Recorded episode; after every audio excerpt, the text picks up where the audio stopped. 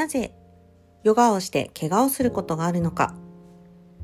このテーマについては大変残念ですが、このようにおっしゃる方もいらっしゃいます。ヨガを始めてからいろいろなポーズができるのが楽しくて通っていたのですが、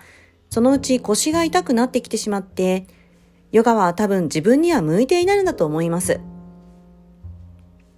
結論から申し上げますと、ヨガとは体に怪我をもたらすものではありません。むしろ、怪我や病気、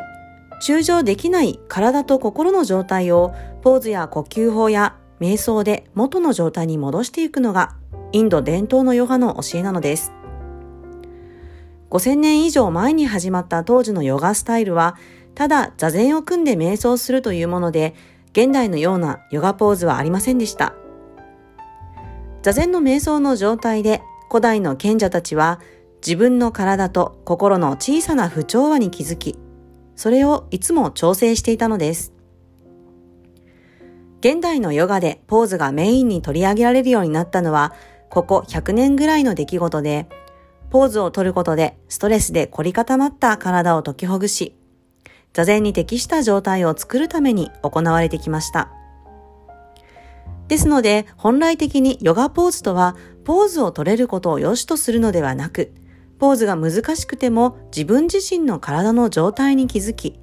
ほんの少し先を目指して進むことで体を解きほぐし、そうしていくことに重きを置いています。正しいポーズとは、正しい筋肉や内臓の位置を決め、エネルギーポイントを刺激するポーズです。これら正しいポーズを指導してくれるヨガ教室では、ホルモンや感情の状態までご自分のヨガポーズを作用させることができるようになります。ヨガとはポーズではないのです。